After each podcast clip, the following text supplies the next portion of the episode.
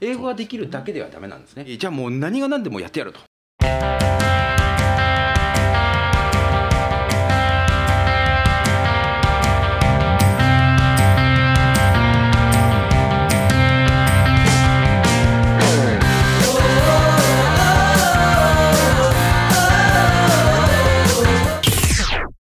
はいどうもこんにちは。広報リーマックスの時間がやってまいりました、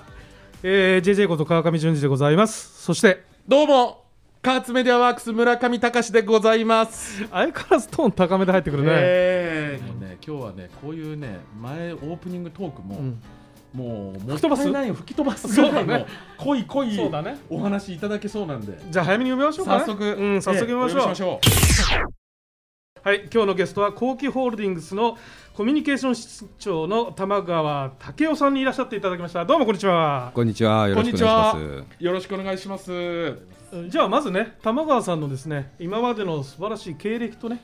あのプロフィールのところちょっとお話を聞きたいなと思うんですけど。そうですね。私あのコミュニケーションのですね仕事をかれこれ約30年、うん。えっとやっておりましてですね、えー今5社目かな？あの5つの会社で経験をさせていただいておりました。うん。あの最初に入った会社がですね、えっとイベント関係の仕事をですね結構ちあの力入れてやってる外資系の会社。でその後も外資系なんですけど約20年えー IT 業界にいましてですね。はいはい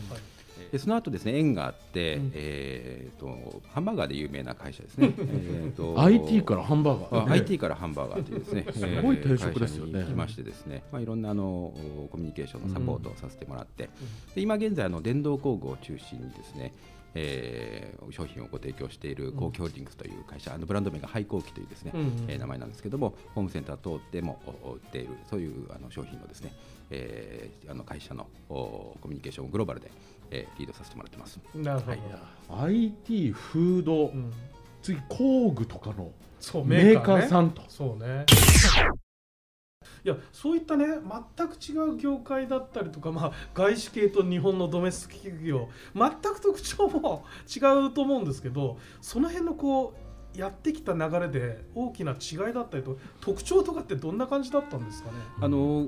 業界もですね、まあ、もちろん会社も違うんですけど、うん。やっぱりあのそれぞれ、えー事業のモデルビジネスモデルってよく言いますけどそれと、それからお客様をですね正確にやっぱり理解することができれば、うん。コミュニケーションがですね携わる事柄っていうのは、本質的には一緒だと思ってるんですね、うん。やっぱりコミュニケーションという大きなその力をですね、えー使って、えー人それから場合によっては世の中というのに影響を与えていくと。うん。えー意識と行動に変化を、まあ、もたらすというのがですね、我々の大きな仕事だと思っています。まあ、そういう意味で言うと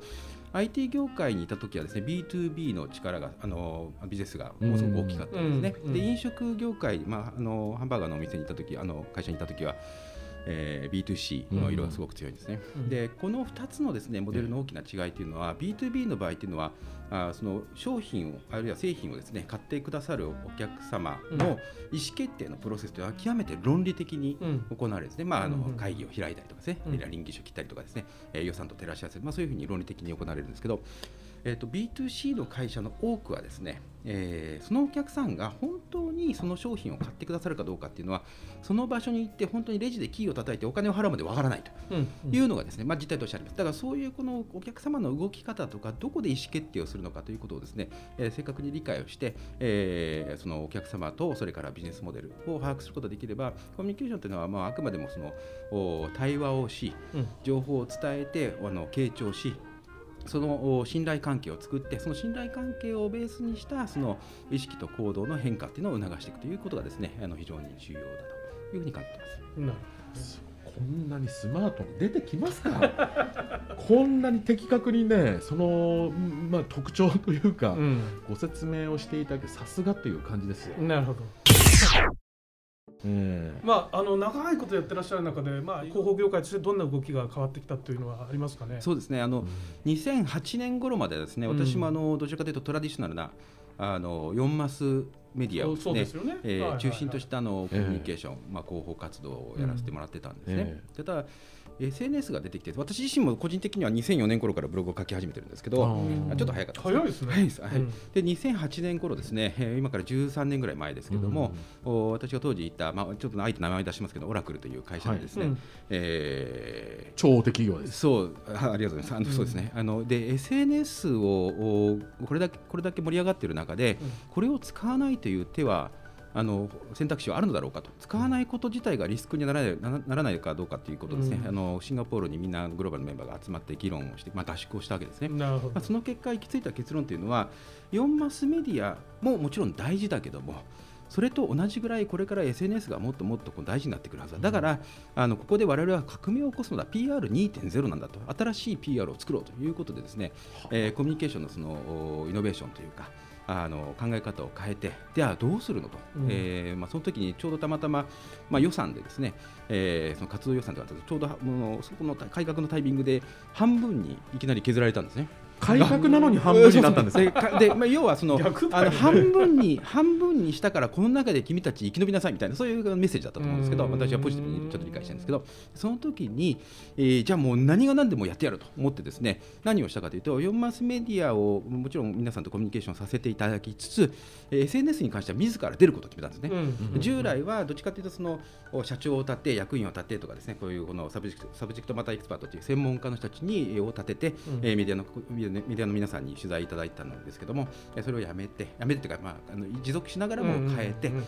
えー自らもですねスポークスパーソンというか YouTube に出たりとかですね自らカメラを担いだりとかですね、えー、Twitter とか Facebook でも自分で書いたりとか、まあ、ブログはね従来からプライベートで書いたので、うん。もうちょっとその公式なページでも書き始めたりとかですね、うんして自分たちで一歩前に出るということを決めたことによってやっぱりこの世界観が広がってきたというのが背景としてありますね。なるほど。それは体感してましたその頃ってかなり早いです。IT 企業でまあ先端走ってるのはあると思うんですが、うんその時はまだもう主流はもうマスメディアですよ。うんうん。でそこでソーシャルメディアは何かしかも個人ので出ていくっていう、うんうんここはすごい大きな方針だったと思いますなるほどねえ。まあそんな玉川さんなんですけどね、ええ。あのー最近のねぜひトピックスニュースをちょっと聞きたいんですけどちょっと裏でね聞いた感じで言うと玉川さん最近のトピックスは多様性っていうことなんですけどはい。それはどういうことなんですかね？えっとそうですね、うん。あの今日はですね、あの今日までに、えっといろんな方とのですねお話をしていく中で多様性ということに関するニュースって最近もいろいろあったと思うんですけど、うんちょっと具体的にはあのかか避けますけども、えっと多様性って何だろうということを考えたときに非常に多くのケースで、えっと男女の話になってしまいがちだなと、うんまあ、それもそれでとても大事なんです。もちろん。あのうん。半々ですからね。やっぱりこの、えー、とインクルーシブとかそのインクルージョンとかそのあの世の中地球って何でできてるんだっけっていうことを考えたときに、まあ、もちろんね自然環境とかそういうのもありますし、で我々その人間ということに関して言うと人間もいろんな人たちがいますよねと、うん。これはもちろん男女もそうだしそれからあの障害を持たれている方とか日本でいうとその外国人の方とか。いろんな方あと信仰が違う方とかねいらっしゃる。でこういう方たちとお一緒になってですねより良い社会にするためにはどうするかということを考えるのが本当の意味での多様性ですうん。というふうに思います。まずその大きなその世界観をですね、えー、と持った上でその議論をしていくともっとあのなかないろんな人が参加しやすくなるのかなというふうにあの思ってるんですね。うん。一方で企業があの多様性を重視するっていうふうに言ってるんですけど、うん。この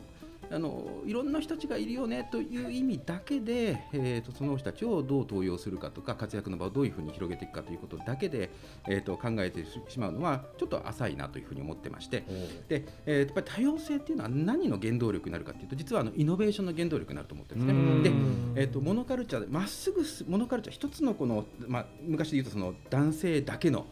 お社会、まあうんおじさんだけの会社みたいなところでですねあの人たちはあのまっすぐ進むのは得意なんですけど、ん。曲がるのがすごく苦手なんです。でも、うん今世の中すごく不確実性が高いあの社会になってきていてあのイノベーションが随所でやっぱり必要になってくると。で企業寿命30年って言われた言われてる中でやっぱりどこかのタイミングでイノベーションを起こして新しいお客様をとお付き合いをね始めなければいけない。あのビジネスをやっぱり広げていかなきゃいけないというあの局面になった時にやっぱりこのおいろんな視点を取り入れてで、えー新しいものを生み出していく力っていうのはこれこそそのダイバーシティっていうのがですね生きてくる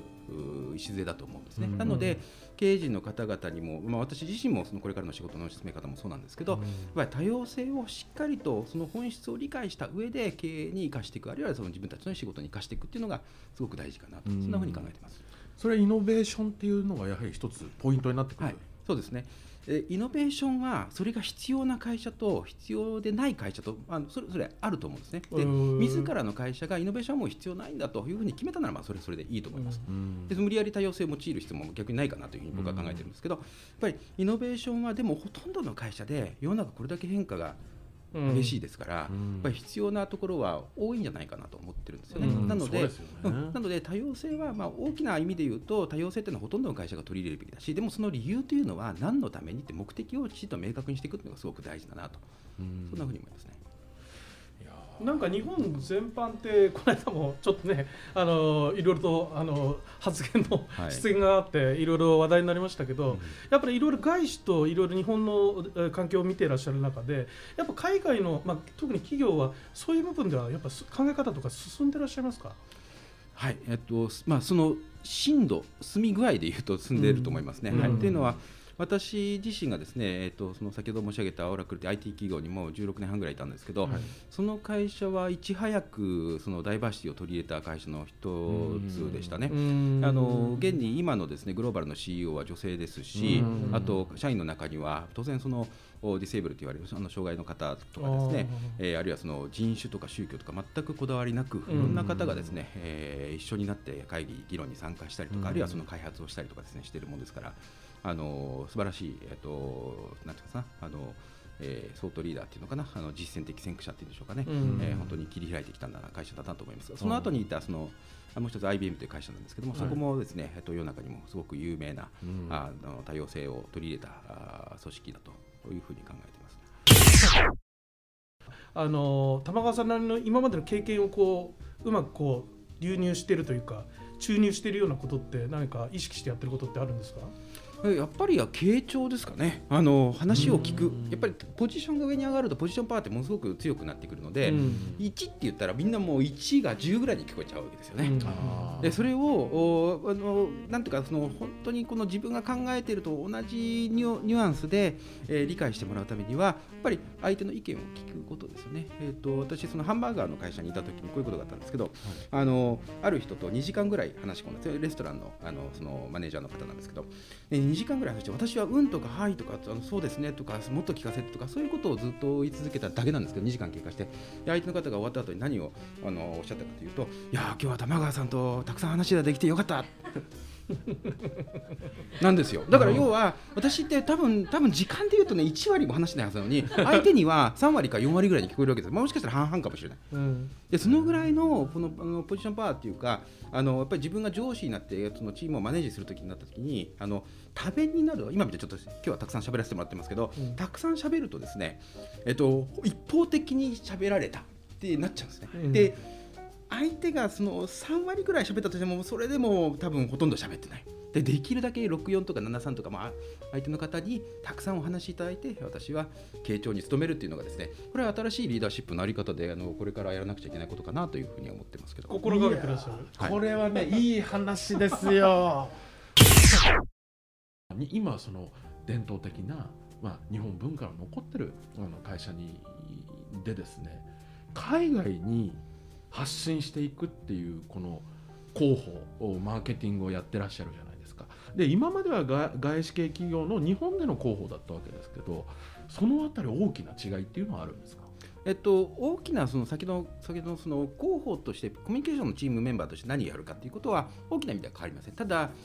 あの海外に行くとですねあとお客さんは当然違ってくるし文化も違うし、うん。それから当然言葉も違うわけですから、うん。それがきちっとこのおニュアンスも含めて伝えるようにするのがですねやっぱり大きなチャレンジですよね。英語ができるだけではダメなんですね。なので、えー相手の話をよく聞くこれもすごく大事だし、うん。えーそれからその言葉をやっぱり選んで、えー、とおお話をしていく。それから日本の文化を押し付けすぎないっていうのはこれすごく大事なことなんですね。理解をしようとはみんな思ってくれるんんですけど、やっぱりこのちょっと複雑じゃないですか。そのあのなんていうんですかね、えー、と物言わずに語るみたいなね。あ なんかそういうちょっとそうですよね。あの表情を読むとかね、まあ、ええ。表情を読むってまあ普通かもしれないけどでもまああのその日本人が独特あの得意としているそのコンテクスト文化あと文脈をですね、うん。えー作ってそれを読み取る力行間を読めみたいな。そういうですね、えーことが必ずしもグローバルコミュニケーションではストレストレートには通用しないのでやっぱり気をつけて、えー相手の話を聞いていくっていうのは大事なことだなと思いますね。まさにそれ多様性に対応していくってそういうことかなって傾聴ってすごい、うん。そこにも重要なポイントになっていきますね。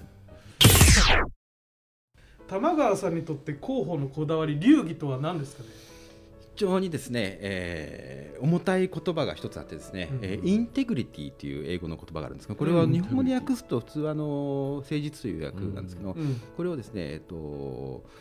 高潔というふうに読み替えていただいて高潔さ高潔えー高潔さっていうのは何かというと人が見ていても見ていなくても正しいことをやり続けるんですね。うん。だからまああの誠実とはまたちょっと違うあの概念なんですけどこれを目指して私自身が100%今現在できているとは申し上げませんがうん。目指していきたいなというふうにえー思っております。正しいことをやるのが難しい世の中になってきてるからね。そうですよ。それも人が見てないところでやっていく正しい倫理観でやっていくっていうのはこれはもう一生の活動ですねでもなんか広報の方がそういうふうに言うとなんかねいろいろほら情報を僕なんかもうもらう側なんでね。なんかそういうふうに言っていただけるとなんかいろんなところから出てくるニュースや情報やえーもの？うんを信用できるようになるからもっとというふうには思うけどいねや広報の基本中の基本のようなことなんですけどこれができ続けるやり続けるっていうのは相当な鍛錬が必要です今日はありがとうございました。ありがとうございえー今日がとうございましたホールディングス、えー、コミュニケーション室長の玉川武雄さんに来ていただきました。どうもありがとうございました。ありがとうございましたどうもありがとうございました。